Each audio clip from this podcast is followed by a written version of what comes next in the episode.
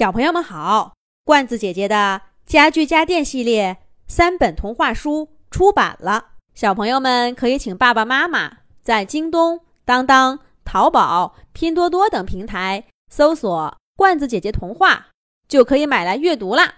这一集的《动物西游》节目，罐子姐姐继续给小朋友们讲《小兔皮皮和同学们》系列故事，《鸭小嘎的新朋友》的第十五集。鸭小嘎带着小黑鸭从湖心游到岸边，小黑鸭吐出几大口水，又晕倒了。鸭小嘎急得团团转。就在这时候，他听到两山之间的峡谷中传来一个熟悉的声音：“小嘎，小嘎！”鸭小嘎回头一看，只见一支船队正沿着狭窄的河道向小湖驶来。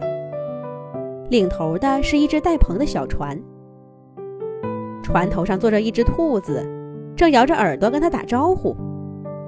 那不正是小兔皮皮吗？皮皮身后还有几只动物，看着都有点陌生。只有他身后那只白发苍苍的兔子，是兔外婆，是小动物救援队来了，小黑有救了。兔外婆，快来救救我的朋友！鸭小嘎高声呼喊着。兔外婆回头，跟身后的一只猫又说了句什么。小船马上加速，很快就来到鸭小嘎身边。兔外婆指挥着小动物救援队，从鸭小嘎手中接过了小黑鸭，由专业医师汉塔进行抢救。汉塔医生医术高明，鸭小嘎很快就听到小黑鸭咳嗽了几声，眼睛也睁开了，这才放心下来。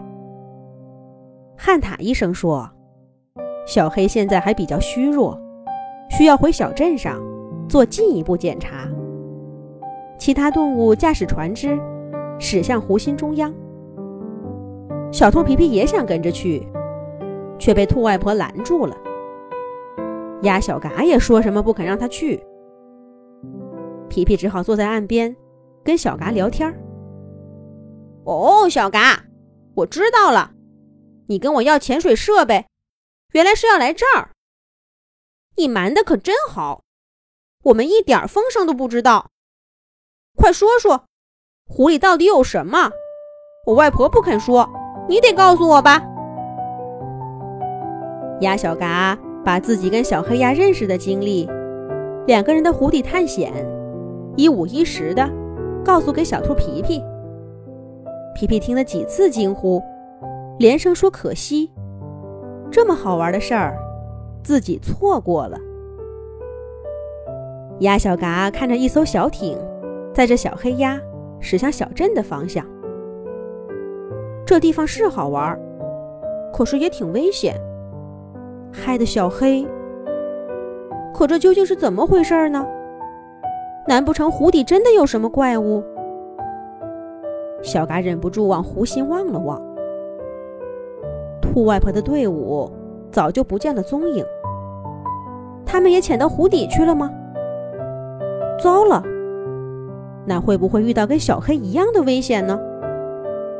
不会，不会，那不是他们。船队向岸边驶来了，一个、两个、三个。鸭小嘎飞起来，默默地数了数船上动物的数量，跟刚刚下去的时候一样。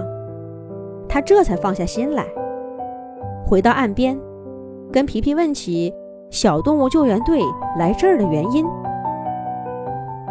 原来，这次跟兔外婆一块儿来的，不只是小动物救援队。还有专门的科考团队。这片群山和山中的大湖，长久以来一直是动物世界的未解之谜。不过，科学家们始终都没有放弃过探索的脚步。前不久，科考队偶然发现了两山之间的峡谷，但进来没多久，就遇到暴风雨天气，只好折返。这一回。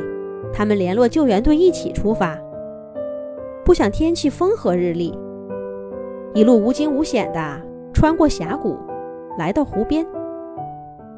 可没想到这一进来，就遇到了需要帮助的鸭小嘎和小黑鸭。说话的功夫，兔外婆的团队已经来到岸边。鸭小嘎看到队伍中好几只动物都穿着专业的潜水设备，船舱里放着湿哒哒的空气瓶。原来他们也潜水下去了。嘎嘎，兔外婆，湖底下究竟有什么？那座神秘的城堡是谁留下的？鸭小嘎迫不及待地问道。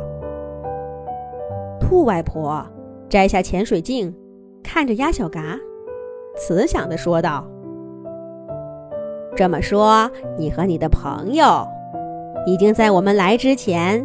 就潜水下去了。那么，小嘎，还是请你先告诉我，你们俩都看到了什么？